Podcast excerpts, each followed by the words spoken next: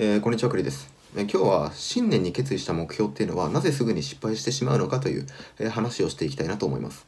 アメリカ人の40%っていうのは毎年1月に、え新年の抱負を作るそうです。このうちの半数近くが体重を減らすとか健康をね目指すそうです。まあ日本人のデータは取得できてないんですけれども、まあ何かしら目標を立てる方が多いと思います。しかし新年の抱負の80%は2月までに慣れてしまって気力がどんどん衰え始めるらしいです。まあ、健康なね、体を作りたいという目標を立てたとしても、1ヶ月後から2ヶ月後にはジムの利用客がね、大幅に減少するそうなんですよ。まあ、ビンガムトン大学の非常勤講師で、まあ、元オリンピックの重量挙げ選手である、まあ、ウィリアム・クラークさんって方がいるんですが、この方はどうすれば運動のモチベーションを保つことができますかと、えよく聞かれるそうです。そうですよね、もともとトレーニングのプロなんで。まあ、そんな元オリンピック選手っていうね、トレーニングのプロである、えクラークさんが運動の習慣を作り上げるためのアドバイスっていうのを教えてくれてます。まあ、これは運動の習慣を保つためにどうすればいいかっていう話ではあるんですが、これは仕事とか学業とかにも生きる話だなと思ったので、ぜひね、動画で紹介したいなと思いました。この動画の内容はブログにもしてるので、え文字で読みたい方はぜひ、えブログも見てみてください。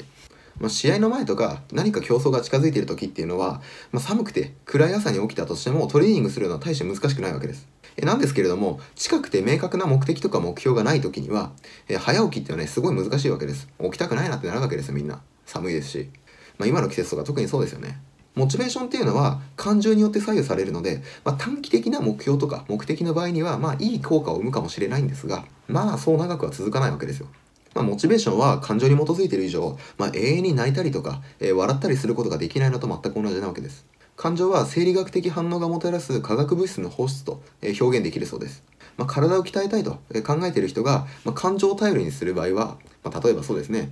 え、なんかちょっとトレーニングしてる姿がかっこよさそうだなとか、え、そういったレベルです。まあ、こういった時には燃え尽きることがほぼ確実なわけですね。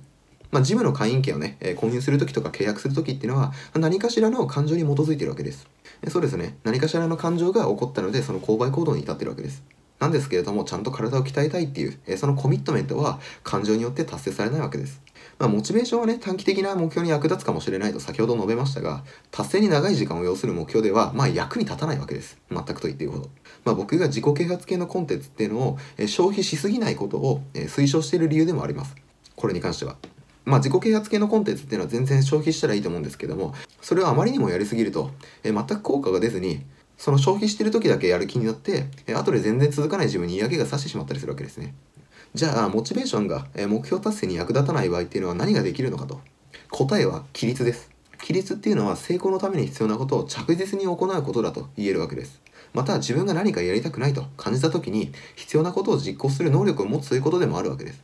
まあ言い換えれば自分で定めた目標っていうのを必要な要素に小さく分解してそれを秩序として実行していくわけです。まあアラームが鳴っても起きれなかったりとか、まあ、夜遅いパーティーで飲み過ぎてしまったりとかえー、まあ無駄な糖質をね排除すると決めたのに甘いドーナツを食べてしまったりすることは全て規律の失敗であってモチベーションの問題ではないわけです。規律の鍵となるのは実践と一貫性にあります。まあ、規律っていうのは繰り返し行う行動なので、まあ、時に退屈なものとなるわけですよ。ただしショートカットはないです。着実に実行しないといけないわけです。まあ、1月1日に体を鍛えようと決めて、まあ、最初の3週間っていうのはジムに通ったことへのモチベーションに感謝できるかもしれないですけどその後は自主的に鍛錬を積む必要があるわけです。えモチベーションっていうのは一般的にこう全身に必要な資質を構築するのにまあ失敗します。しかし規律っていうのは積み重ねが必ずあるので必要な資質っていうのがどんどんどんどん構築されてます。それはたとえちっちゃくてもね。えそういったちっちゃい積み重ねである規律っていうのは自信と忍耐を養うわけです。まあ、規律っていうのは一貫性を築きますがその一貫性っていうのは習慣を生み出します。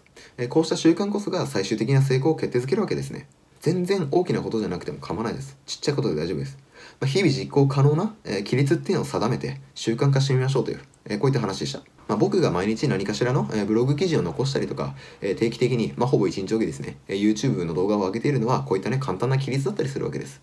え今日は新年の抱負が失敗する理由と小さな積み重ねを着実に実行して習慣化しちゃおうぜっていう話をしてきました。まあ、ぜひいいなと思ったら、え高評価とチャンネル登録いただけますと幸いです。またね、こう何かリクエストがあれば、えお気軽にご連絡いただければなと思います。では次回の動画でお会いしましょう。ありがとうございました。